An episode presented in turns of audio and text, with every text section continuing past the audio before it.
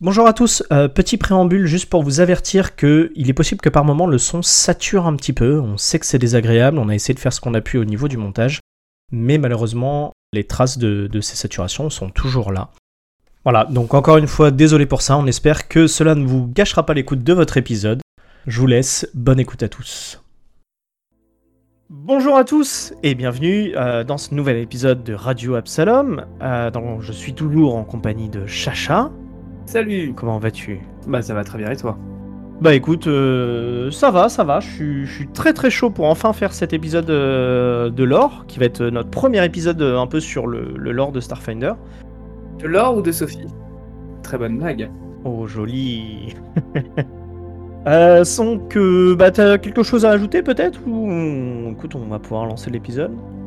Non écoute, euh, on va enfin pouvoir se consacrer à ce qui est euh, le point central du monde du pacte. Donc oui, ça va être euh, un épisode crucial. Très bien. Alors dans ce cas, je vous laisse allumer vos communicateurs et intercepter les ondes de Radio Absalom.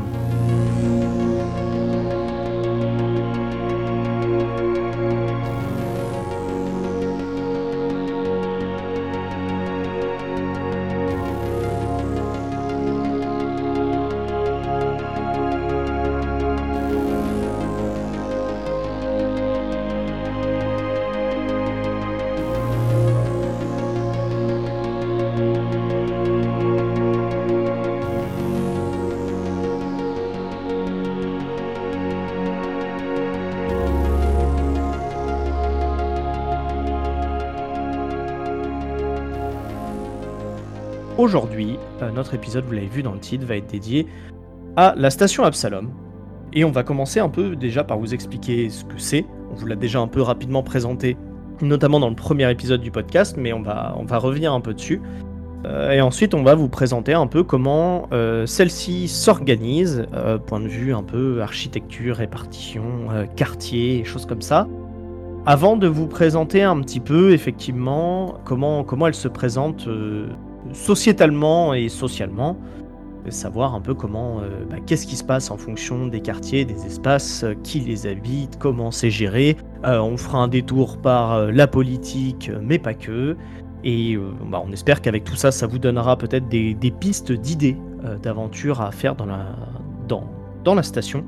En tout cas, nous, ça nous, en a donné, et du coup, à la fin, on vous proposera quelques idées de scénarios qui nous sont venues, euh, avec du spoil sans doute pour nos futurs joueurs qui éventuellement pourraient retomber sur ces idées qu'on va déplier dans cet épisode. Bah, on va prendre un peu ce risque-là, mais, euh, pour le coup, euh, vous verrez que rien que dans la station Absalom, qui est vraiment la base, vous avez déjà de nombreuses possibilités pour, faire jouer un peu vos joueurs et euh, explorer un peu pas mal d'idées et pas mal de personnages secondaires, euh, d'intrigues euh, familiales, politiques, raciales, tout ce que vous voulez.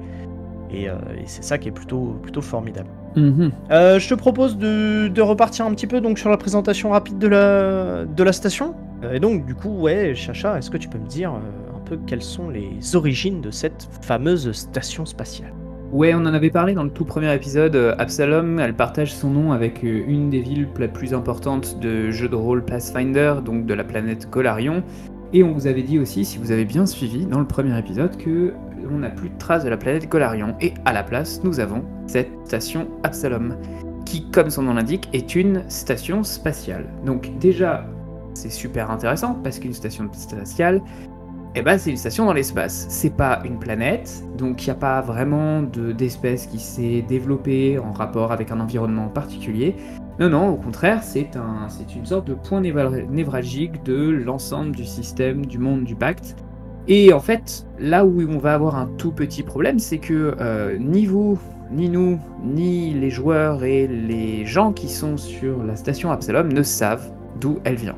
Donc, comme ça, c'est réglé, on sait pas d'où ça vient. Mais il y a quand même quelques pistes de réflexion. Parce que on sait qu'elle est apparue à la place de la planète Golarion, a priori. Qui est déjà un bel indice en soi, je pense quand même. Enfin, en tout cas, laisse lieu à quelques théories pour ceux qui connaissent un petit peu l'univers de Pathfinder. Bah, en gros, euh, vous avez à la place de la planète qui, a- qui était la planète de- des elfes, des nains, des. Enfin, bon, bref, vous avez mis à la place une station spatiale et elle porte le nom de la ville la plus importante de cette planète. Bon, vous comprenez bien qu'a priori il y a un lien. Euh, mais en tous les cas, c'est c'est quelque chose qui est assez euh, intéressant. Et par ailleurs, ce qui est aussi très étonnant, c'est que cette station spatiale ne semble pas, puisqu'on ne sait pas d'où elle vient, elle ne semble pas être la résultante de d'espèces cosmiques qui viendraient d'un autre, d'une autre galaxie qui serait très très très très ancienne, euh, slash Mass Effect, puisque c'était exactement ça ce qui s'était passé dans Mass Effect avec la station dont tu vas me rappeler le nom. Euh, la citadelle. La citadelle, voilà. Très simple hein, en vrai. Là non. Là, là il y a un point de vue qui, va à l'encontre de la citadelle, puisque ici, la station Absalom, elle semble avoir été construite par les peuples de Golarion. Et parmi ces peuples, a priori, c'est pas certain, mais c'est vraiment l'espèce qui se l'approprie le plus, euh, les humains, qui en tirent une certaine fierté. Donc il y a ça, il y a cette station spatiale dont on ne sait pas d'où elle vient, qui a remplacé une planète dont on ne sait pas où est-ce qu'elle est passée, et qui en plus a cette particularité parce qu'elle est accessible partout. Depuis n'importe quel endroit de toute la galaxie du monde, vous pouvez voyager pendant 35 années-lumière que si vous entrez dans le drift, la dimension parallèle qui vous permet de faire l'hyperespace, vous êtes à une semaine de la station Absalom. Oui, on rappelle effectivement bien nos auditeurs, c'est un peu la particularité de Starfinder, c'est qu'on voyage au travers d'une dimension parallèle appelée le drift, et qu'en fait la station Absalom a un, émetteur euh, sur lequel on va revenir, qui euh, est visible depuis le drift, en tout cas repérable par les vaisseaux qui peuvent entrer dans le drift, et qu'à ce moment-là, c'est effectivement le, point central le plus simple à repérer lorsque vous êtes dans le drift. Du coup, tout ça, c'est assez intéressant parce que ça veut dire que même si vous avez envie de faire un scénario qui se passe à des milliers d'années-lumière de, de ce qui est proposé par les manuels de Paizo, il y a quand même un moment donné où vous risquez, où vos joueurs risquent de passer par cette station. Donc c'est important d'avoir quelques connaissances dessus, euh, ne serait-ce que pour savoir qu'elle existe et savoir qu'elle se trouve vraiment euh, elle, est un peu au cœur du système de jeu en fait, hein, puisque euh, on peut pas penser le voyage dans le drift sans penser à la proximité qui est celle de la station Absalom.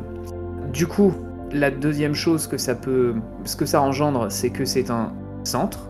Pour le coup, euh, là, tous les concepts de géographie qui, existent depuis qu'on a inventé cette notion de centre et de périphérie en 1982, eh bien là, ça marche complètement. On a un centre avec ses propres périphéries, on le verra à l'intérieur de la station, mais on a un centre le centre du monde du pacte, le centre du monde, si on devait y réfléchir comme ça, et en tout cas un centre marchand, puisque comme c'est le, elle est à une semaine de tous les endroits de toute la galaxie, bah, si vous avez envie de manger des chenilles qui se trouvent dans des jungles qui, euh, s'évaporent euh, et qui se trouvent à des milliards d'années-lumière, vous avez accès à ces chenilles bizarres dans la station Absalom. C'est aussi un centre géopolitique majeur parce que vous imaginez bien que si c'est un endroit qui est facilement accessible, eh bien, on va pouvoir commencer à négocier des pactes, on va pouvoir commencer à négocier des contrats, des contrats commerciaux, des contrats politiques, des contrats militaires. On le rappelle, euh, les mondes du pacte, c'est avant tout lié à un pacte, c'est-à-dire une alliance euh, politique euh, faite entre plusieurs, plusieurs systèmes, plusieurs planètes et plusieurs peuples dans un ensemble. Mais en fait, l'univers de Starfinder est bien plus grand que les mondes du pacte. Il y a bien beaucoup plus d'espèces, beaucoup plus de planètes. Exact. Et euh, les mondes du pacte, ça va être un peu votre environnement de, base, on va dire. Euh, celui qu'on explore sur les premières parties, globalement. Euh, même si vous êtes tout à fait libre de vous en éloigner. Mais voilà, la station Absalom, c'est le centre de cet univers un peu plus construit, un peu plus écrit et un peu plus figé de Starfinder. Et donc, ouais, centre géopolitique. Donc, vous allez vous risquez de pouvoir y placer toutes les espèces dont vous avez envie, que vous avez envie de placer. Et le, le pacte en question qui a fondé les mondes du pacte ce, a été signé à Absalom. C'est ça. Donc voilà, euh, peut-être que tu peux nous rappeler un petit peu euh, qu'est-ce qui va donner cette énergie aussi à cette station Absalom, parce qu'il y a un truc un petit peu bizarre qui fait que il y a de la lumière dans cette station. Oui, alors en fait la station Absalom, effectivement, donc vous vous rappelez que dans Starfinder, il y a eu le gap, qui est un événement qui fait que personne ne se souvient de ce qui s'est passé avant. Donc la technologie était là, la station était là, bref, il y avait un paquet de choses qui étaient là et qui fonctionnaient déjà en fait, euh, sans vraiment que personne ne sache comment et pourquoi. Mhm. Et la grosse particularité de tout ça, c'est que donc, la station était déjà là et elle fonctionnait aussi très très bien. Et donc quand on a exploré un petit peu la station après le gap, on s'est rendu compte que se trouvait dans la station une pierre étoile. Ouais. Donc une pierre étoile, ça va être euh, voilà, c'est une pierre stellaire euh, magique, déique, on, ne sait pas trop, mais qui semble en tout cas alimenter l'ensemble de la planète et qui en plus est cette espèce d'émetteur, euh, ce qu'on signalait, ce, signal, enfin ce qu'on expliquait tout à l'heure, ce qui est un peu ce signal qu'on peut voir dans le drift et qu'on peut rejoindre aisément. Ce qui fait un peu la particularité et la force de la station Absalom, c'est cette pierre étoile qui est donc trouvable dans une salle tout en bas de la station, etc. hein. Techniquement, vous pouvez vous en rapprocher. C'est un objet physique. Mais euh, vous ne pourrez jamais euh, réussir à accéder à cette pierre étoile. Elle est scellée dans une pièce inatteignable, ou dans tous les cas qui n'a jamais euh, réussi à être atteinte. Il y a eu notamment euh, des, des peuples qui ont tenté de s'en emparer, hein, notamment juste après le Gap. Vous imaginez une source d'énergie infinie pour différents peuples, que ça soit bah, par exemple, euh, on le rappelle, les Vesques, qui est un peu donc le, le peuple euh, homme-lézard, un, un petit peu guerrier, conquérant, etc. C'était quelque chose de fou. On a également les Éoxiens, qui étaient donc une, qui est une race de, de morts-vivants dans l'univers de Starfinder, qui ont tenté d'attaquer la station pour récupérer ça également. Bref, ça a été un objet très très convoité, et pour autant, euh, que les attaques aient marché ou non, cette pierre étoile n'a jamais réussi à être proprement atteinte. Donc ça reste un des plus grands mystères de cet univers. Et en gros, si vous voulez, bah, euh, au bout d'un moment, la, la population de la station a un peu fait avec, euh, voyant que tout ça était inaccessible mais que ça marchait. Bah, naturellement, s'est mis à utiliser les infrastructures, l'énergie et tout ce qui était disponible dans la station, fourni par cette pierre étoile, sans trop s'en soucier. C'est un mélange d'objets entre. euh, C'est un objet hybride un peu euh, technologique et magique. Et euh, juste pour la culture personnelle, euh, la pierre étoile, on la retrouve également dans Pathfinder. Elle se, elle se trouve à l'origine de la ville d'Absalom, puisque ce serait la pierre étoile qui serait tombée sur Golarion et qui aurait fait, euh, qui aurait fait un peu comme ce qui s'est passé avec les dinosaures et la météorite. Donc ça aurait fait la même chose, ça aurait wipe out une grande partie de l'humanité. Et ça aurait permis de créer le premier dieu de Pathfinder qui s'appelle Aroden et qui se serait emparé de cette euh, pierre étoile pour devenir un dieu et fonder la ville d'Absalom. Donc voilà, il y a un lien très fort aussi avec Pathfinder. Ok. Alors du coup, effectivement, euh, maintenant qu'on a fait un peu le point sur euh, l'extérieur de cette, de cette station, un peu qu'est-ce que c'est et qu'est-ce qui en fait sa particularité, concrètement, à quoi elle ressemble, comment elle marche? On va essayer de vous donner un petit peu une, vision euh, plus large en essayant de faire en sorte que ça puisse vous donner quelques petites idées de quoi faire avec les informations qu'on vous donne. Premièrement, peut-être, moi j'aimerais bien commencer en disant que euh, dans Starfinder, en fait, il n'y a pas tant de stations spatiales que ça. Euh, si on prend le cas des mondes du pacte, à part le vaisseau Idari, mais qui est un peu particulier, euh, parce que c'est un, genre de vaisseau planète. Euh, On n'a pas de, euh, de, ce qu'on appelle les spatioports ou les, choses comme ça. C'est quelque chose qui manque un petit peu dans, l'univers, qui est développé dans certains, manuels annexes, que ce soit des, campagnes ou dans, les, manuels qui étendent au-delà du monde du pacte. Mais voilà, il y a. Donc la station Absalom, elle a un peu ce rôle-là de jouer ce, ce statut de d'aventure dans une station spatiale. Et qui dit station spatiale, bah, ça veut dire aussi un territoire qui est relativement limité. Si on prend la station elle-même, elle ne fait que 8 km de diamètre. Donc c'est pas une planète, on peut pas aller faire des milliards de d'explorations et de découvertes. C'est en gros une grosse ville. La particularité de cette grosse ville dans l'espace, c'est qu'elle est en trois dimensions. En fait, il y a un haut et un bas, même si dans l'espace, le haut et le bas, c'est quand même des notions un peu étranges. Et euh, elle regroupe à peu près 2 millions de personnes. Donc, il faut déjà approcher cette station comme une ville. Et comme c'est une ville, elle va être divisée en différents quartiers, qui ont des fonctions, eux aussi, qui permettent de faire fonctionner cette station. Le premier quartier, le plus... En fait, il y a- il y a cinq quartiers principaux. Si vous voulez, on va ensuite on va développer un petit peu. Ouais. Le premier, c'est l'œil, qui se trouve en plein milieu. Autour de l'œil, vous avez l'anneau, qui sont donc les quartiers qui vont entourer l'œil. En gros, les banlieues autour de la ville. Puis vous avez les branches, qui elles vont relier l'œil à l'anneau, puisqu'on est euh, dans- c'est c'est des petits des sortes de ponts en fait. Puis vous avez le pic tout en dessous de l'œil, donc qui descend, descend, descend, descend, descend. Et puis autour de tout ça, un agrégat de vaisseaux qu'on appelle l'Armada. Voilà, ça c'est les cinq quartiers. Vous les avez en tête, et après on peut en faire un petit peu qu'on veut. C'est ça. En gros, dans l'idée, vue du dessus, un peu la station ressemble à une espèce de, grosse étoile, avec en son centre un premier euh, cercle, donc qui est, l'œil, qui est un immense dôme dans lequel euh, c'est très simple, hein, globalement, ça va être un peu euh, le quartier riche, si vous voulez, de, la station. Donc ça va être un peu là où vous allez avoir de grands jardins, de grands espaces verts. Vous avez des grandes tours dans lesquelles se trouvent un peu toutes les grosses sociétés de l'univers de Starfinder.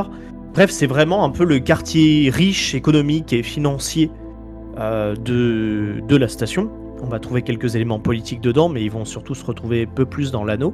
Il y a aussi la, présence de parcs verdoyants. Je te coupe hein, parce que. Euh, oui, bah je l'ai dit. Ah pardon, excuse-moi. oui, oui, on a effectivement, euh, comme tu le précisais, on a, on a pas mal d'espaces verts aux alentours, même des choses qui pourraient s'apparenter un peu plus à des fermes, des choses comme ça. Bref, on a un cœur euh, très, euh, très moderne, on va dire, très riche, très, euh, voilà, un peu luxuriant, un peu, voilà, avec des gens qui travaillent, tout ça, qui va être entouré par pas mal de jardins, d'espaces verts, de, il y, a, un peu de forêt, un peu de parc, un peu de choses comme ça. Et en fait, très vite après, on va atteindre un peu la fin du dôme. Justement, ce qui est intéressant avec ce dôme, c'est que euh, c'est vraiment la première porte d'entrée. Quand vous arrivez dans l'espace depuis un vaisseau, euh, ce, que, vous voyez, c'est justement cet énorme dôme. Donc vous avez une vision directe vers ces, plans un peu verdoyants. Ça me fait penser un peu au tout premier épisode de Gundam, euh, donc les, vieux des années 70, mais voilà, c'est cette, espèce d'idée de science-fiction avec des colonies qui se seraient développées et ce, dôme comme une serre, hein, quand vous faites une serre végétale, enfin une serre dans laquelle on fait pousser des plantes, quoi. Mmh, mmh, mmh. Et qui protège un petit peu, qui crée une sorte de, climat artificiel et vraiment, ce, terrain, on pourrait presque imaginer, et je pense que je le ferais si moi je devais euh, faire jouer Absalom, on pourrait imaginer en fait qu'il y a des immenses clubs de golf à l'intérieur, que ces immenses tours gratte-ciel, ça pourrait nous faire penser à Dubaï. on est vraiment sur ce, truc, ça, ce paysage complètement artificiel qui est en plein milieu de la galaxie. Ouais, et de toute façon, ça convoque en fait très très vite un imaginaire euh, de la science-fiction, euh, du cyberpunk et des villes futuristes euh, qui ont déjà été explorés euh, dans pas mal d'univers. Effectivement, Cyberpunk, plutôt dans les quartiers qui sont à côté. Mais effectivement, à partir du moment où vous mettez un quartier dans lequel vont se retrouver les, les, personnalités les plus huppées dans un genre de station spatiale qui fonctionne en gros comme une ville, clairement, l'invocation au, cyber, au, cyberpunk va être de mise. Ouais, Ouais, ouais, on va, on va revenir dessus, mais effectivement, il y a beaucoup de choses où vous allez pouvoir lorgner dans le cyberpunk euh, avec Starfinder si c'est euh, une orientation que vous souhaitez donner à, vos scénarios. Tu nous disais que on allait sortir, que quand on sortait du dôme, qu'est-ce qu'on fait? Alors, quand on sort du dôme, on va se retrouver dans euh, un autre, un autre environnement pareil, donc qui fait tout le tour du dôme, qu'on appelle donc l'anneau, comme tu l'as dit. Et cet anneau, ça va être un peu plutôt les quartiers euh, moyenne classe, si on veut. Donc dans l'idée, ça va être la population moyenne qui vit dans ces quartiers, donc c'est pas forcément mal famé ou quoi, peut y avoir des petites choses, des petites intrigues, des petites mafias locales, des choses comme ça, mais dans l'ensemble, on va être plutôt sur euh, la zone euh, de vie des gens de la station. Et donc c'est là où effectivement on va pouvoir aussi assez naturellement un peu plus évoquer l'esthétique euh, cyberpunk, où bah voilà, on va suivre les gens qui vivent dans la, vie de tous les jours, euh, qui vont être des gens qui vont être euh, potentiellement augmentés, modifiés physiquement, et on va retrouver, on va retrouver pas mal de choses dans l'anneau. Type, bah, on va retrouver par exemple le, il me semble que c'est le, le, bâtiment de l'armée qui doit se trouver dans, dans l'anneau par exemple. On a, euh, on a également pas mal de petites entreprises euh, appelées des corporations qui vont également euh, avoir des entités dans l'anneau. On va avoir le, ce qui est appelé le complexe du savoir aussi. Enfin, voilà, on va avoir, on va avoir pas mal de petites choses. Dans l'idée, c'est en fait la, la poursuite logique de ce qui se passe dans le dôme, mais un peu plus confronté à la réalité où du coup on a un peu moins ce côté euh, verdoyant, somptueux, et on se retrouve dans ce côté un peu plus terne, un peu plus gris, et un peu plus dur de la vie de tous les jours, de la vie des gens de la station, où ça brasse du monde, ça va dans tous les sens, euh, ça travaille, ça vit, ça survit seulement parfois. Bref, on va se retrouver effectivement dans la partie un peu plus ville. Euh, faut vous imaginer un petit peu, si vous avez joué par exemple à Final Fantasy VII, ça va être Midgar, si vous voulez. L'anneau est très Midgar dans l'idée, je trouve. Ouais, ouais. C'est effectivement hein, ce que tu appelais le truc du savoir, là, comment ça s'appelle Le complexe du savoir. Bah, c'est la, la maison de la Société des Explorateurs Stellaires. Donc c'est euh, là où les Starfinders se, trouvent. Donc euh, c'est vraiment la petite banlieue, quoi. Euh, il y a des marchés libres, je sais pas si tu l'as évoqué. Moi j'imagine bien cet endroit avec quelques entrepôts, quelques. tu t'as parlé de petites corpos, effectivement, c'est là où vous allez trouver des petites entreprises, des petits bureaux, un peu comme The Office, quoi. On peut imaginer un Michael Scott très clairement là-bas, qui, bon, au lieu... Ah, je demande, je demande à voir euh, une version euh, Starfinder de The Office. Euh, Écoute, je, je, propose que pour nos prochains scénars, nous, nous, nous créions tous les deux un PNJ qui c'est un Michael Scott de l'espace et qui envoie nos aventuriers, euh, bah, je sais pas, faire une commande de papier. Enfin, papier dans l'espace, il faudrait trouver autre chose, tu vois. Ah non, mais formidable. Moi, je veux, moi, je veux les faire les, les moments cringe de, de, de, faux racisme devant ah, des espèces. Complètement. Mais c'est, mais voilà. Enfin, vos petites entreprises, start-up euh, qui ont des idées super et qui essayent de les passer par les, par l'infosphère, euh, ça va être plutôt dans ces endroits-là, quoi c'est clair. On, on organisera une partie euh, Starfinder euh, The Office. Exact. Ça sera, très drôle en vrai. Bien sûr, je, suis un peu chaud là, j'y avais pas pensé, mais il y a peut-être moyen. Donc ça, c'est la banlieue. La banlieue type euh, américaine, enfin voilà, qui entoure. C'est typiquement un endroit où vos aventuriers vont facilement passer. si jamais, bah voilà, ils veulent, ils sont en recherche de quêtes, par exemple, euh, de choses à faire ou qui cherchent peut-être des marchands un peu de tout type ou quoi, ils vont passer euh, probablement euh, dans cette partie-là de, de, la, de la station. On est encore à ce moment-là dans la partie assez, comment dire, acceptable de la ville. Ouais, ouais, ouais, ouais. Il peut y avoir des trois endroits un peu plus sales ou un peu moins sympas, mais dans l'ensemble, on reste, on reste clean, ça reste propre, les gens vivent là-dedans et tout, ça va. On est tranquille. Voilà, il y a quelques, j'imagine aussi quelques stades, quelques endroits où on va faire des courses de courses de vaisseaux, où on va pouvoir drifter euh, et utiliser des. Oui, c'est tout à fait. Euh, après, il faut savoir que tout ça n'est pas complètement euh, figé non plus, et vous êtes tout à fait libre d'imaginer des, bâtiments ou des, des, choses qui pourraient se passer dans cette zone-là. c'est absolument pas. je pense que le jeu ne l'empêche absolument pas. Et c'est plutôt au contraire euh, très très cool si vous avez des idées de, choses à ajouter dans cet environnement-là. Euh, on l'a évoqué un peu, cette, cette station Epsilon, c'est aussi une, une étoile euh, dans l'espace. Et donc ce qui lui donne un peu son côté étoile, ce sont, tu l'as évoqué, les branches.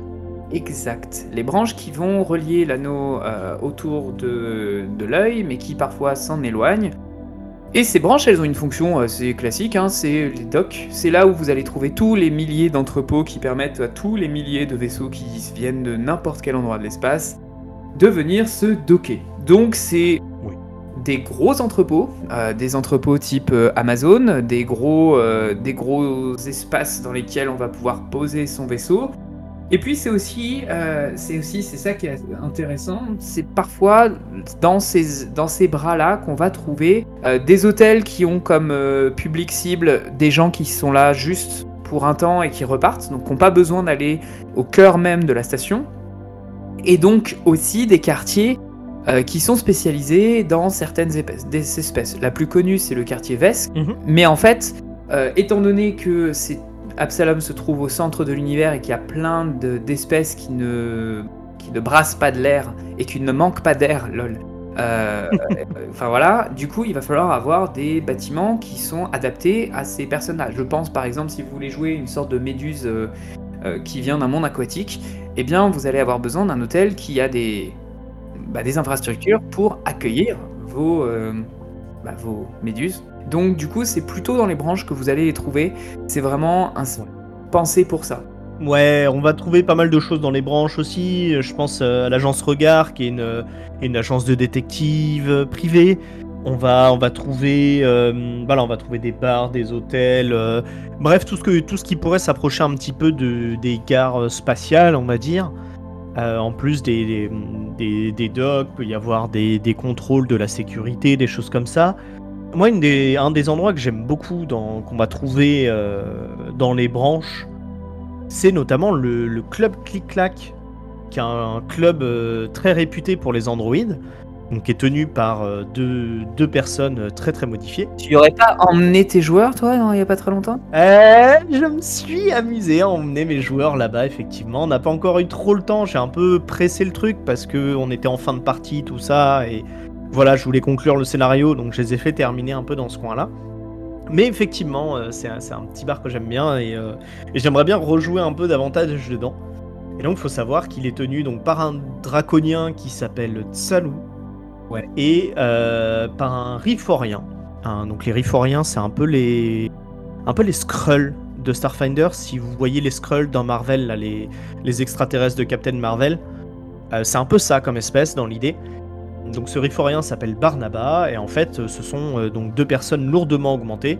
Et si vous voulez, en gros, que ça soit les androïdes ou les personnes augmentées, ne sont pas toujours bien vus selon, selon les, groupes de, personnes euh, au sein même de la station ou ailleurs. Et donc c'est plutôt un peu euh, un safe spot pour les androïdes et les augmentés. Et ils mènent aussi des, des activités qui sont euh, à, la, à la frontière de la légalité? Oui, oui, oui, on peut le dire, ouais. ouais. Pas, vous pensez, je sais que vous pensez à plein de types d'activités, mais ce n'est pas celle-ci. Ce sont des activités euh, à la frontière de la légalité parce que c'est des paris sur des jeux de réalité virtuelle. Voilà, c'est pas du tout. Tout à euh, fait, c'est un bar de réalité virtuelle officiellement Voilà. dans l'univers. Donc c'est en train d'arriver chez nous, là actuellement en France, mais dans Starfinder, les gens raffolent de la réalité virtuelle, augmentée euh, ou ce que vous voulez. Et en plus, ils peuvent se connecter immédiatement puisque c'est un bar de gens qui sont augmentés. Donc euh, bon, vous pouvez ne serait-ce que créer une aventure à partir de, euh, bah, de ces sessions de jeux virtuels. N'hésitez pas à inventer les noms les plus pourris du monde. hein. Vous mettez trois, adjectifs les uns à côté des autres, vous mettez 14 derrière pour dire que c'est le 14e euh, itération de ce jeu-là, et c'est parti. Alors, de toi à moi, moi ce bar-là, j'aime bien l'imaginer un petit peu comme le, comme le bar dans, dans la série Arcane, tiré de, League of- de League of Legends. Euh, tu sais, un peu ce, ce bar euh, protégé par, euh, par le patron, tu vois. Et où en même temps, du coup, les gens peuvent venir se réfugier, il y a une petite communauté derrière, etc. Enfin, voilà. Ouais. Ce truc un peu plus roots, pas forcément très chic ni rien, mais dans lequel euh, tu te sens un peu à l'abri, un peu protégé, un petit peu à la maison. euh, malgré, malgré les problèmes, malgré la dureté de la vie et tout ça. Puis bon, on sait à quel point dans, dans les jeux de rôle de type, euh, enfin de ce type-là, euh, j'irais pas jusqu'à dire porte-monstre trésor, mais quand même un peu, le bar, la taverne, c'est quand même la base quoi. Donc si ça peut Ouais. être, le Click Clap Club, pourquoi pas. Tout à fait. À ceci près que je vous mets en garde, faites attention quand même à pas foutre trop la grouille au Click Clack Club. Les patrons ont l'air costauds quand même.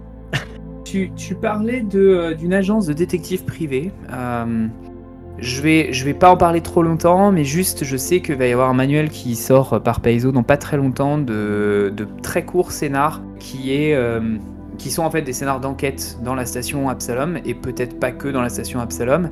Mais c'est une agence de détectives privés qui ont une petite particularité parce qu'ils utilisent leur talent psychique pour lire dans l'esprit des gens, pour enquêter.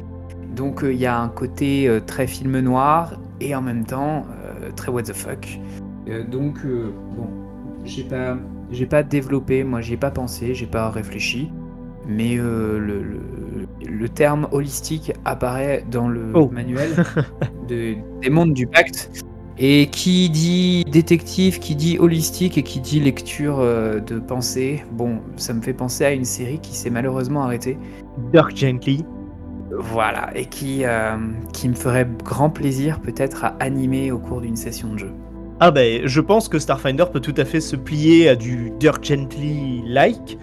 Et en tout cas, je sais que ça, cette anecdote fera plaisir à nos auditeurs, parce qu'on a plusieurs de nos auditeurs qui, qui appréciaient euh, grandement la série. Donc euh, Oui. voilà, si vous avez envie de vous faire une session Starfinder holistique, euh, euh, bah, amusez-vous, franchement, il y a, y a carrément moyen. Ou alors imposer à votre MJ que vous voulez jouer un membre de cette agence. Euh, moi je l'ai en anglais, tu vas pouvoir me la donner en français, c'est Eyes Wide Agency en anglais. Euh, c'est l'agence Regard en français. Voilà, vous dites à votre MJ, eh dis donc, euh, je voudrais jouer euh, un mec de l'agence Regard, et il va être obligé d'intégrer des choses à la Dirk Gently dans votre euh, campagne. Qui peut donner des scénarios vraiment très très cool en vrai. Vous, joueurs, avez le pouvoir. Et le pouvoir, c'est Je te propose de finir le tour de la surface en parlant de l'armada avant de s'attaquer un peu au pic, euh, qui tout ce qui va se passer en fait en dessous de la station. Euh, ouais, pourquoi pas, pourquoi pas. L'armada, c'est quoi Euh, concrètement Vous voyez les péniches sur les le long de la Seine, dans la série Highlander, là, MacLeod qui avait sa péniche à Paris? Euh, bon, c'est un peu la même chose. C'est des gens qui, au lieu d'acheter euh, des, appartements très luxueux dans l'œil ou alors des, euh, appartements un peu plus limités dans le dans l'anneau, ont décidé de garder leur grand vaisseau à proximité de la station Absalom. Il y a un bonus en plus, c'est qu'en fait, ça leur évite les, lois de la station Absalom et ça leur évite aussi de payer des taxes. Il y a un côté très. ça m'a rappelé des moments de Cowboy Bebop où on a, on a régulièrement ces nuées de, de vaisseaux, euh, ces nuées de genre ce casino dans l'espace qui gravite un peu autour de la planète mais qui est pas vraiment dessus, etc. Euh, moi, cette armada là, ça me fait, ça me fait vraiment, euh, ça me fait vraiment penser à ça. Ouais. Et, euh, et c'est un truc que, que j'aime beaucoup et pareil où du coup vous pouvez imaginer des trucs. je sais notamment que dans, la, dans les vaisseaux qui gravitent autour, il y a un grand casino euh, très réputé. J'ai plus son nom là en tête, mais euh, mais voilà, vous pouvez tout à fait partir aussi dans ce genre de délire là un peu euh, et faire du cowboy bebop like. C'est c'est vraiment trop cool. C'est clairement fait pour éviter les lois de la station, pour éviter que on vienne trop fouiller ou euh, enfin voilà. Et du coup, il faut quand même pour accéder à ces vaisseaux là, il faut avoir une petite navette et que euh, le vaisseau de l'Armada accepte que vous veniez. Oui. Donc ça permet de pouvoir cacher quelques opérations un peu louches euh, et euh, et du coup, ça donne une, une sorte d'aura de mystère parce que vous pouvez inventer euh, le, le vaisseau que vous voulez, qui pourrait être le siège d'une grande corporation qui décide de ne pas avoir son de ne pas avoir ses- son siège social directement sur la station Absalom. Et du coup, c'est assez Ouais. c'est un peu à l'ombre de cette station. Bah, j'ai retrouvé, alors j'ai retrouvé justement le casino dont on parlait. Euh, je pensais au Casbah du roi Kearney, euh, qui en gros est décrit euh, simplement dans, une. Enfin, le début de la phrase est parfaitement évocateur de ce qu'est l'endroit. Casino, bordel et maison de la drogue. Voilà un peu le, type de choses que vous pouvez trouver dans, tout ce qui traîne autour de la station, dans cette espèce de nuage de, de vaisseaux et de petites stations, on va dire Hmm. euh, accessible, à, accessible à tous. Ou pas, bien évidemment. Et comme on est, on est en train de parler de drogue et de bordel et de, euh, euh, de choses qui sont relativement liées avec le monde du crime, euh, peut-être descendons dans le pic. Eh bien, descendons alors. Euh, sous la station, en gros, euh, là, on vous, a, on vous a expliqué un peu globalement tout ce qu'il y a en surface. Et il faut imaginer que sous la station, vous avez un, immense stalactite de métal dans lequel, en fait, se trouvent des étages et des quartiers qui vont être de plus en plus pauvres. C'est-à-dire que plus on descend euh, dans, dans ces étages-là euh, de, de- ce qu'on appelle le pic, plus on va avoir de la pauvreté, euh, plus on va avoir de la mafia, de la drogue, des augmentations illégales. Bref, ces zones-là ne sont pas forcément les zones les plus contrôlées par la station. Et donc du coup c'est là où vous allez beaucoup plus avoir affaire à euh, des aventures, parce que vous pouvez trouver des créatures, des choses comme ça, mais aussi tout ce qui va être euh, mafia, euh, je sais pas, chasseur de tête un peu illégal par exemple, contrat d'assassinat. euh, c'est là où vous allez trouver de la population beaucoup plus pauvre. Vous pouvez jouer un peu peut-être avec les maladies aussi. Enfin, il y a, y a énormément de possibilités dans ces, dans ces étages-là. C'est alors tu, évoquais des, créatures. En fait, tous les étages ne sont pas habités, mais effectivement, c'est ce qui va se traduire par des habitats précaires, puisque euh, bah c'est une station qui vit sur euh, qui s'auto-organise, mais qui en fait vit aussi de l'exclusion d'une partie de sa société. Et les exclus, en fait, sont obligés de trouver un endroit où habiter, et ce sont les étages qui n'ont jamais été vraiment pleinement explorés. Et il y, en a quelques-uns qui sont restés quand même, euh, vraiment, il n'y a personne qui y habite, puisque ce sont les étages qui vont séparer la pierre étoile euh, du, du, reste du pic. Et, et ces étages-là, euh, il y a des créatures qui rôdent, qui traînent. quelques intellectuels se disent que si ces créatures existent, c'est qu'il doit y avoir un écosystème qui permettrait d'expliquer pourquoi est-ce que la station fonctionne comme ça. Mmh. Mais voilà, ce sont des étages dangereux et des étages qu'on appelle les étages fantômes. Et vraiment au-dessus de ces tâches fantômes, bah, tu l'as bien rappelé, hein, euh, là où sévit la mafia, c'est parce que malheureusement, on va, en reparler dans, le, dans la manière dont la station est gouvernée, euh, on est là complètement sur du cyberpunk. C'est-à-dire qu'en gros, il y a une défaillance complète euh, du système, bah, du système institutionnel, administratif, politique, ce que vous voulez. Et donc, en fait, il y a des gangs qui assurent dans certains quartiers le rôle en fait d'encadrement. Alors après ces gangs, vous pouvez en faire ce que vous voulez quoi. Vous, vous pouvez à la fois imaginer des gangs qui ont une, euh, qui sont vraiment sales, vraiment méchants, qui vont euh, et qui vont vraiment demander des, des, impôts euh, aux gens et qui vont leur mettre une pression dessus. Et évidemment, on imagine bien que vos héros auront le rôle de mettre à mal ces gangs-là. Ou pas d'ailleurs, si votre groupe décide de jouer autrement et de jouer full mafia et d'être euh, devenir parrain de la mafia locale ou je ne sais quoi, bah go, allez-y, foncez, foncez. Mais justement, parrain de la mafia locale, c'est justement mon deuxième exemple, c'est que parfois ces gangs-là permettent de créer du lien social et de bah, d'aider en fait là où il n'y a rien d'autre qui soutient euh, les, les, les gens qui... C'est c'est clairement l'espace sous la nappe, euh, enfin sous la nappe de brouillard dans, euh, dans Blade Runner. Hein, c'est oui. Donc c'est là où les gens vivent de leur petite vie, de leurs petites mains, avec des emplois qui sont pas toujours, euh, qui leur assurent pas toujours de quoi vivre. on peut imaginer qu'ils doivent se nourrir avec de la, de la nourriture en forme de pâte qui est nutritive mais qui a pas beaucoup de goût. Un peu à la Snowpiercer euh, dans l'idée. Ouais, voilà, c'est euh, vraiment c'est les quartiers défavorisés. Alors je sais que dans un des dans, dans un des scénarios de écrits par par Peizo, euh, il y a il y a un moment donné où le, le, groupe des joueurs se retrouve face à à une communauté alpheline qui s'est retrouvée dans les bas-fonds là parce qu'ils ont perdu un peu des emplois. Il y en a il y a notamment cette communauté là est touchée par une maladie.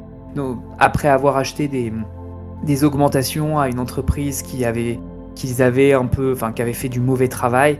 Donc ça avait créé des maladies chez les gens qui s'étaient fait augmenter. Donc vous voyez un peu tout ce qui peut, euh, des, choses à la, à la Ken Loach en fait, euh, et qui, qui sont salement tristes, euh, mais qui permettent aussi de, de sensibiliser en fait les gens à des questions politiques plus larges. C'est un peu le, le, rôle du cyberpunk. On pourra en reparler dans notre podcast qui s'appelle Pop Culture dans lequel on, on, développe tous ces, tous ces thèmes de la pop culture qui permettent d'aller un peu plus loin. Mais en gros, voilà, l'instant promotion est terminé. c'est le cyberpunk et le cyberpunk, c'est beaucoup de choses. Alors moi ça me fait beaucoup penser à un concept qui était utilisé dans Star Wars, qui n'a pas été énormément exploité, qui devait euh, apparaître à la base dans un jeu qui s'appelait Star Wars 1313 et qui, euh, qui au final n'a jamais, n'a jamais vu le jour et qui a été juste réutilisé dans quelques épisodes de Clone Wars, où euh, effectivement sur Coruscant en fait as ces espèces de, d'immenses trous à étages en fait, et euh, plus tu descends, plus bah, tu as la pauvreté, tu as la vie de gens qui bah, essaient de survivre un peu comme ils peuvent, des orphelins, des choses comme ça, bref, mmh. tu retrouves un peu toutes, toutes ces thématiques là. Et justement, le jeu vidéo devait nous faire explorer le niveau 13-13 de, cette région-là qui euh, bah, justement aurait donné lieu à beaucoup de euh, d'aventures. Alors il y aurait pu avoir des créatures, des choses comme ça, et aussi toutes ces relations politiques et sociales euh, complètement différentes. Et ça, ça m'y fait beaucoup penser. Enfin, vous l'avez compris, Starfinder, c'est un, c'est vraiment un, un mélange de plein d'idées mm. qu'on peut retrouver un peu partout dans la SF. et c'est mis tout ça de manière un peu, un peu cohérente, tout en laissant la place justement aux joueurs un peu de d'imaginer et de vivre les aventures qu'ils ont envie de vivre.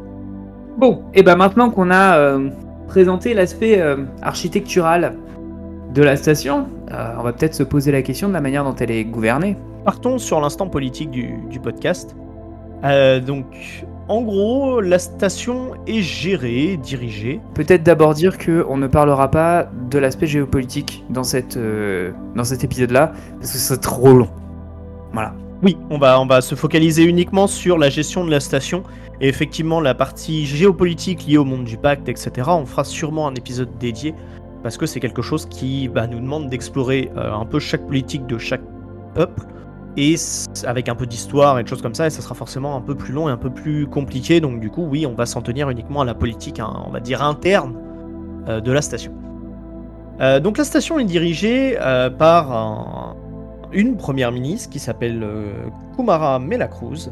Qui est humaine qui est humaine, effectivement, et qui a été euh, nommée par ce qu'on appelle la Guilde des syndics. C'est en gros l'Assemblée nationale. Hein. Oui, c'est ça, euh, globalement, c'est euh, une, assemblée de gens qui se. qui voilà, qui décident qui va prendre un peu les rênes du truc. Et il faut savoir que même si Kumara Melacruz est une humaine, elle ne fait pas partie de cette caste de la population qui revendique la station Absalom comme un droit pour les espèces de Golarion. Mhm. En gros, donc on va, on va pouvoir euh, revenir un peu dessus éventuellement, mais ce qu'il faut savoir, c'est que sur la station, euh, en gros, donc les humains, euh, particulièrement les nains, les elfes, mais surtout les humains, bah, quand le gap est arrivé, en gros, ils se sont retrouvés là et ils n'avaient pas de planète à eux. Et donc, en fait, naturellement, et en fouillant un peu d'archives, choses comme ça, euh, ils en ont déduit un peu toutes les histoires qu'on vous a racontées autour de Golarion et de choses comme ça, et donc ils ont un peu décrété que la planète, que la station, était pour eux. Puisque à défaut de, ne pas avoir autre chose, ils revendiquent un peu euh, la planète comme, euh, enfin la, station comme leur territoire, n'en ayant pas d'autre. Ouais, les elfes, eux, ils sont, ils sont retournés sur Castrovel parce qu'ils avaient un lien assez fort, et les nains, ils se sont emparés, enfin pas emparés, mais ils ont été sur la planète Akiton. Les elfelins, oui. a priori, on s'en fout, donc euh, personne n'en parle dans le manuel, et on va les retrouver. Les elfelins, ils font un peu leur vie un peu partout, hein, j'ai l'impression. Et comme, euh, comme la deuxième édition de Donjon Dragon les appelait, c'est des semi-humains en fait, donc euh, vous pouvez imaginer tout ce qu'il y a avec. Comment tu parles Je te jure. je rassure quand même les auditeurs, j'adore jouer elfelin. Je ne joue que ça d'ailleurs parce que ça correspond un peu à ma taille euh, dans la réalité. Ouais, moi aussi, mais. Allez, on continue. Ouais, donc, effectivement, vous pouvez tout à fait avoir des groupes euh, d'humains qui vont être en fait euh, assez ouvertement racistes et qui vont revendiquer ça, qui vont pas hésiter à être violents avec d'autres espèces et qui aiment pas forcément que la station soit une espèce de plateforme d'échange avec toutes les espèces, toutes les planètes d'un peu partout dans l'univers et qui aimerait bien justement que le gouvernement de, la station affirme un peu plus euh, l'espèce humaine au sein de l'univers et euh, revendique un peu plus euh, leurs droits et, leurs possibilités, on va dire. Alors, il s'appelle, ce groupe-là s'appelle Force Absalom. Et c'est marrant parce que du coup, c'est ils en parlent dans les manuels, parce que évidemment, ça nous fait penser à plein de choses de notre monde à nous. Euh, mais euh, par contre, il ne développe pas du tout dans les manuels de Paizo sur euh, l'idée d'existence de partis politiques. Donc là, Force Absalom, c'est vraiment ces gens qui sont en dehors des instances de représentation de la station. C'est vraiment des, genres d'humains, comme vous aviez d'ailleurs dans Mass Effect, hein, qui effectivement vont avoir des relents racistes et, et, qui, ouais, leur, leur, solution, qui est à peu près un consensus qui va permettre de réunir les gens les plus violents et les gens les moins violents de, cette, de ce groupe Force Absalom, c'est de dire euh, les autres espèces qui ne sont pas des races réfugiées de Golarion doivent payer une taxe exorbitante pour leurs allées et venues. Voilà. Oui. Mais euh, tu as fait un petit détour en parlant de ces gens-là et tu as oublié de mentionner la raison. Enfin, tu as dit que le guilde des syndics nommait le Premier ministre, on a dit que c'était l'Assemblée nationale, mais on ne sait pas comment la guilde des syndics va choisir ces gens qu'on appelle les syndics. Eh ben en fait, ce sont tout simplement euh, des représentants euh, des différents quartiers justement de, de la station.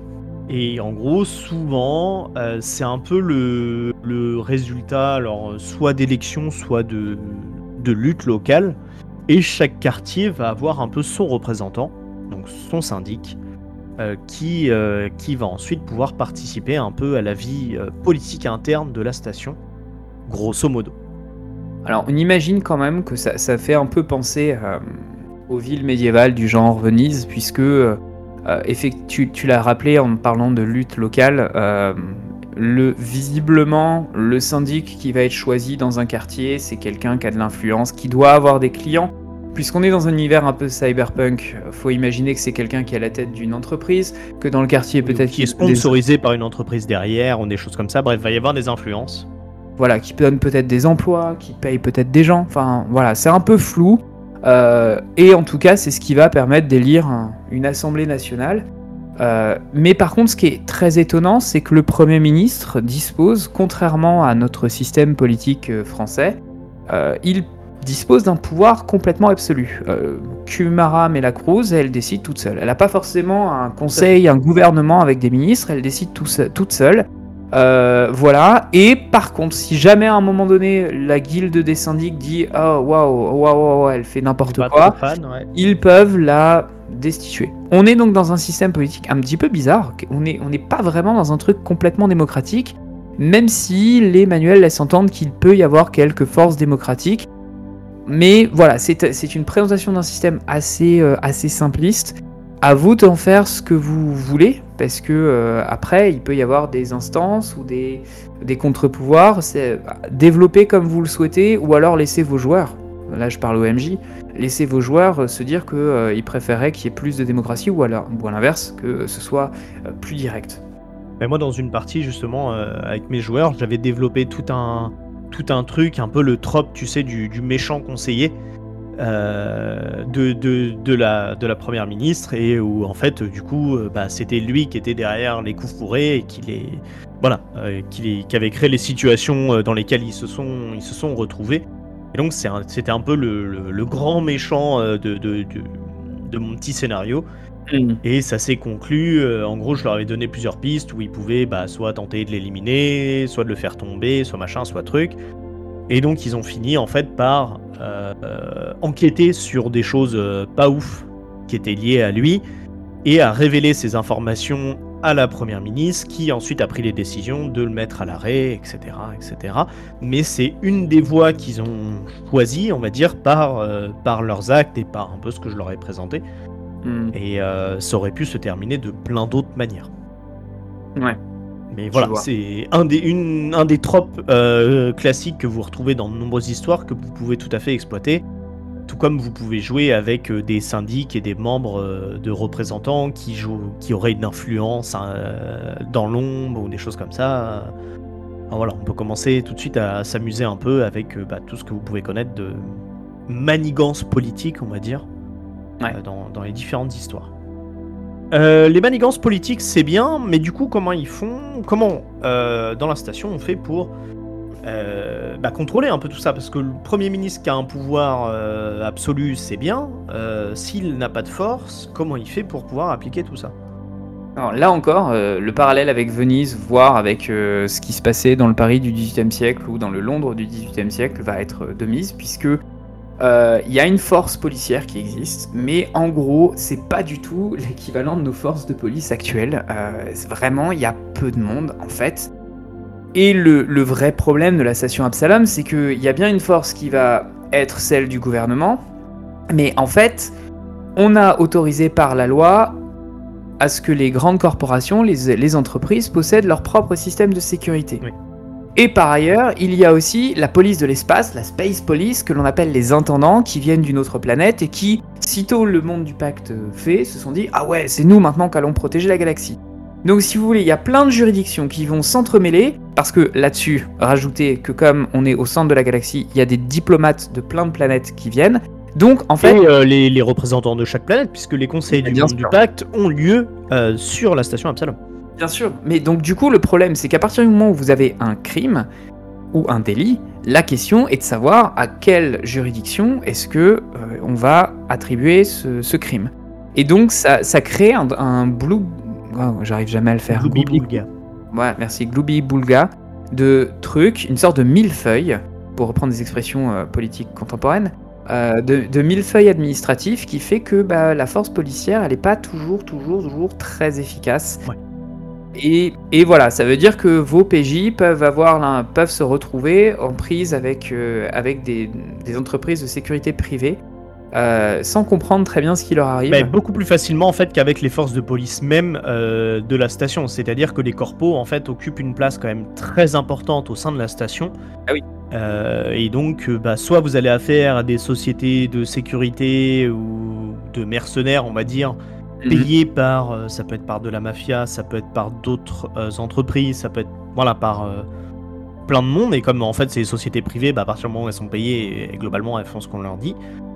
Et plutôt, enfin voilà, vous pouvez vous retrouver beaucoup plus face à ces problèmes de sécurité là que face en fait à la force de police vraiment de la station qui peut-être est un peu plus réac sur ce qui se passe dans le dans l'œil et dans la zone un peu diplomate et riche de la station, mais qui euh, sorti de l'œil et surtout de, et de l'anneau euh, ne contrôle globalement pas grand chose de, de tout ce qui peut bien se passer sur cette station. Et c'est pour ça qu'on en revient à l'histoire des gangs dans le pic.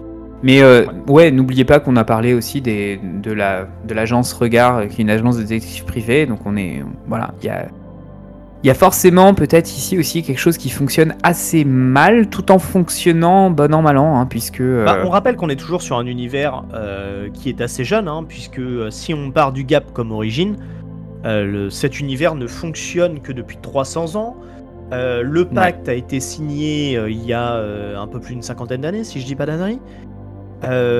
Bref, ce sont des choses. ce- on est quand même sur un univers qui est en fait assez jeune et, et- et assez nouveau, et qui du coup a en fait énormément euh, de, de problèmes de régulation, de contrôle, de, de lois, d'injustice, et, euh, et vous pouvez leur. euh, Enfin, vous l'avez compris, je pense, via nos discussions, mais il y a un vrai problème en- au niveau de l'organisation sociale, comme dans beaucoup d'univers euh, de science-fiction et de, de cyberpunk. et pas que.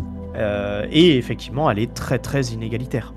Alors c'était 317 pour l'année de début de Starfinder et 41 pour la signature du pacte d'Absalom. Tu reliras et tu, tu réapprendras tes dates s'il te plaît.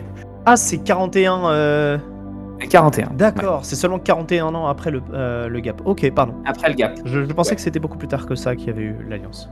Pacte d'Absalom qui va créer les mondes Ouais. du pacte. Après les, les Vesques vont le rejoindre plus tard, les Shirens aussi, mais à 41. Ouais, ok, d'accord. Autant pour moi du coup. Alors du coup, on parlait, euh, on parlait euh, d'organisation sociale. Effectivement, il y a bien, euh, il y qui sont présentes et aussi du coup par euh, cette espèce de, truc un peu lâche dans la mainmise administrative, on est, assez loin de la, manière dont fonctionnent nos États modernes finalement. On sent que les auteurs de Starfinder sont quand même un peu, ont un peu une sorte de, on sent qu'ils viennent de Pathfinder et d'univers qui sont médiévales, fantastiques, parce qu'en gros, concrètement, la station Absalom, je pense, j'ai pas lu encore euh, la, la ville Absalom dans, dans le jeu de rôle Pathfinder 2, mais j'imagine que ça doit être un truc un peu pareil avec des marchands qui gèrent la ville. Donc on retrouve des trucs qui paraissent très médié- médiévaux, euh, mais en même temps dans un univers de science, science-fiction et euh, de science fantasy en fait. Euh, mais c'est ce qu'on avait déjà euh, dans Dune. Enfin, moi, ça me paraît pas euh, étonnant. qu'on retrouve dans beaucoup d'œuvres de cyberpunk aussi, hein, de manière générale. hein. Oui, On retrouve ce système un peu de, de, de, de classes, on va dire, euh, voilà, où il y a différentes classes, différentes richesses, différents euh, accès euh, ou non aux, aux droits légaux, aux mafias, aux drogues, euh, euh, choses comme ça. Et, et voilà, et il n'y a pas de raison que Starfinder ne puisse pas également exploiter ces, ces opportunités-là, on va dire. Alors, en parlant d'ailleurs de drogue, euh, il y a tout un système dans, dans Starfinder euh, pour euh, intégrer les, les- drogues avec des boosts que ça fait à vos personnages, mais malheureusement, le fait que plus il va prendre de drogue, et plus il va être addict. Et donc il va falloir gérer l'addiction des drogues. Voilà, un truc qui peut être assez intéressant aussi à aller chercher quand vous cherchez des idées pour euh, mettre vos, euh, vos joueurs dans des situations un petit peu compliquées. Vous pouvez tout à fait explorer par exemple tout ce qu'il y a à faire avec les augmentations, les choses comme ça aussi, où vous aurez récupéré une augmentation un peu illégalement et en fait la personne à l'origine voudrait la récupérer. Enfin bref, vous avez énormément de choses que vous pouvez exploiter. Et, euh, et les drogues, effectivement, vous avez, vous avez plein d'outils pour pouvoir inventer les vôtres et inventer euh, bah, ce que vous voulez à partir de ça en fait. Donc ça c'est plutôt euh, vraiment très très cool. Est-ce qu'on passe à une- la narration?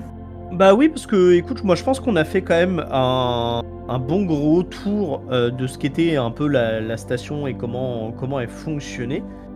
Euh, du coup, effectivement, euh, même si on a commencé à l'évoquer un peu, on peut tout à fait euh, partir sur des, des, des idées de scénarios ou de pistes, en tout cas, qu'on qu'on pourrait euh, transmettre à nos auditeurs. Hmm. Je voulais commencer par euh, les mystères, parce que c'est comme ça que j'ai préparé un peu le truc, les mystères de la station Absalom. Euh, donc des choses qui sont euh, encore pas complètement fixées, sur lesquelles, en tant que MJ, vous pouvez un peu créer vos propres, votre propre lore à vous. On, a, on a parlé du fait qu'on ne savait pas d'où venait la station Absalom, mais une chose qui me tient particulièrement à cœur, c'est l'existence d'archives dans des univers de, de science-fiction, chose Vous que- verrez que Chacha a un vrai problème avec les archives. oui, notamment celle de Star Wars. Euh, mais en tous les cas, dans la station Absalom, il y a des archives qui sont dans, euh, je sais plus comment s'appelle le- le- l'endroit. Je crois que c'est l'Arc- l'Arcamirium qui se trouve dans l'œil. Euh, donc il y a un système d'archives qui existe, qui date de la période avant le gap slash la faille. Certaines ont été détruites, certaines sont là, qui parlent de trucs. Et le problème, c'est qu'en fait, comme il manque parfois un contexte pour comprendre ces archives, euh, eh bien, il y a des gens qui vont complètement euh, mésinterpréter les, choses qu'ils lisent dans les archives du passé et donc euh, créer, se recréer des traditions entières.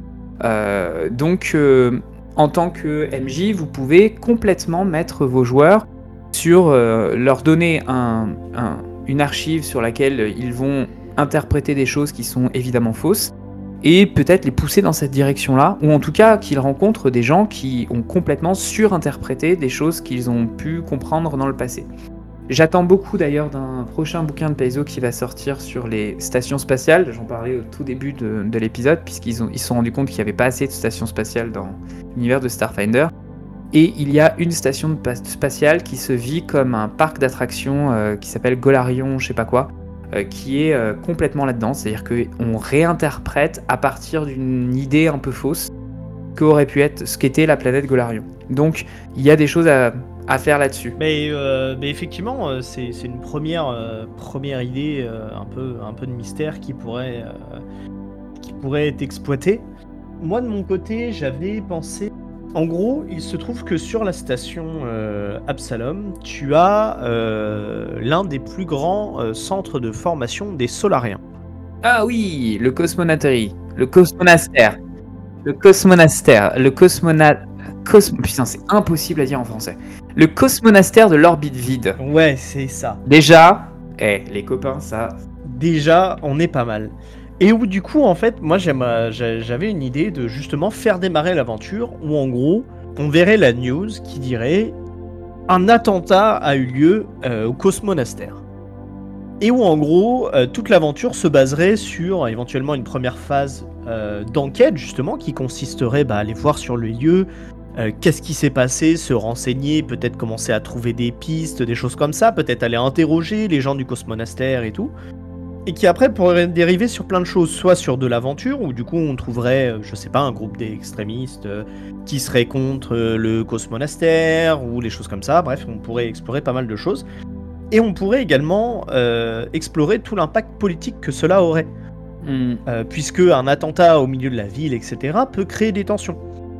Euh, typiquement, en plus, le cosmonastère est, est pas mal, pas mal utilisé par, euh, par les Kassatas, si, euh, si je ne dis pas d'ânerie.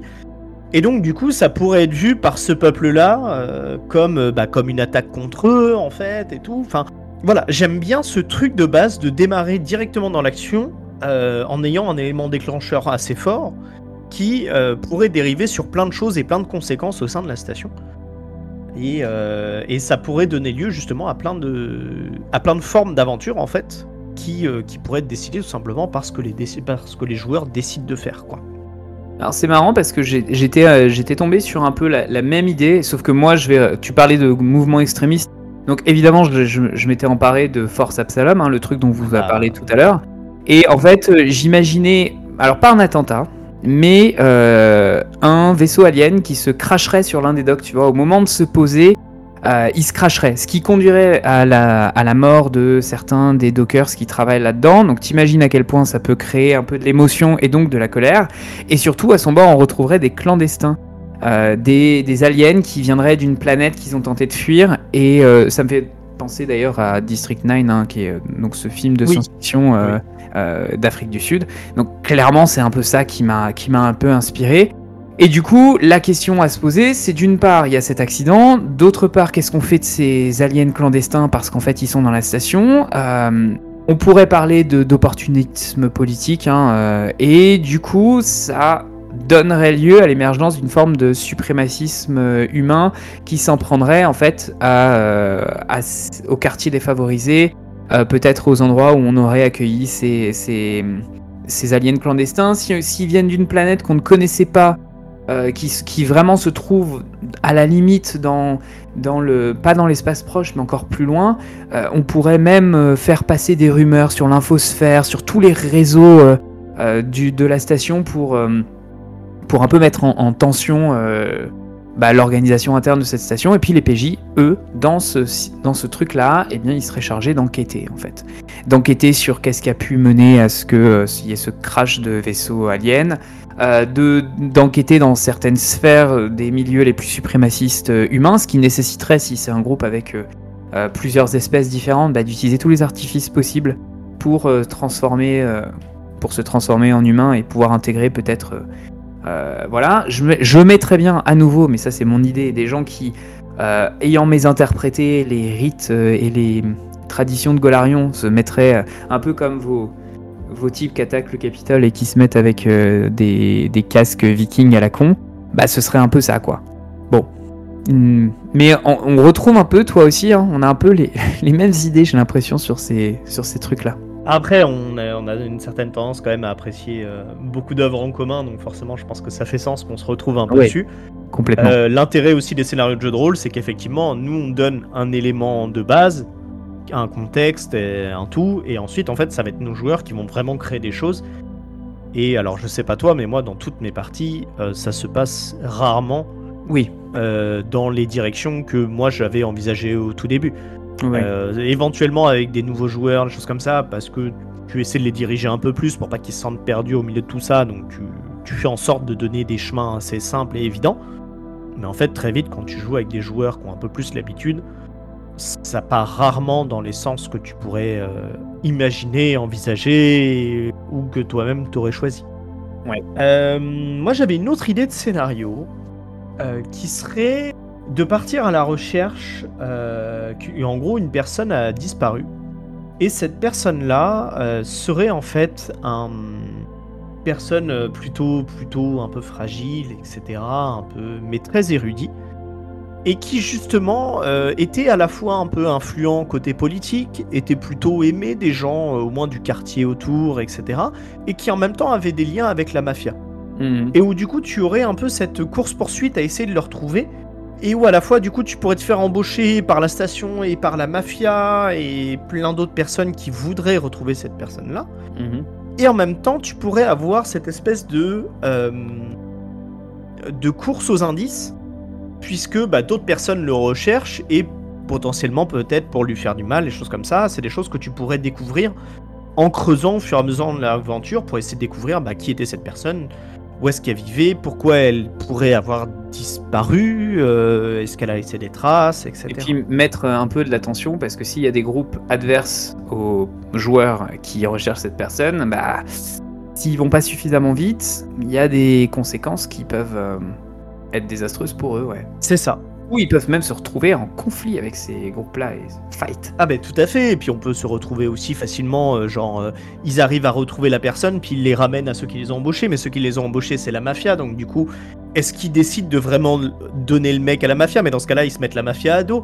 Enfin, voilà, ça peut dériver sur énormément de choses. Euh, ça peut être lié aussi au casino, parce qu'il a des dettes d'argent derrière, enfin peut y avoir un paquet de trucs comme ça qui, qui, je pense, peuvent être hyper intéressantes et où tu peux tout créer autour d'un personnage central qui serait le cœur de plein de petites histoires parallèles qui toucheraient à plein de zones différentes de la station et où tout ça pourrait un peu s'entremêler et où vos aventuriers bah, devraient apprendre à gérer un peu avec, euh, avec tout ce bordel euh, créé par la disparition de cette personne. Um, je vais, je vais changer d'idée de scénario parce que euh, j'ai aussi un truc un peu similaire au tien, mais en, ah. vrai, il y a vraiment beaucoup de choses qui sont, euh, qui sont à faire. Euh, mais non, là j'ai envie d'aller vers tout à fait autre chose, plus du le côté Numenera de, de ce que je peux faire avec Starfinder. Moi je me disais que il pouvait, en reprenant toujours le mystère de la pierre étoile, d'un coup les systèmes de la station qui se mettent à dysfonctionner et des hologrammes qui apparaissent un petit peu partout dans la station.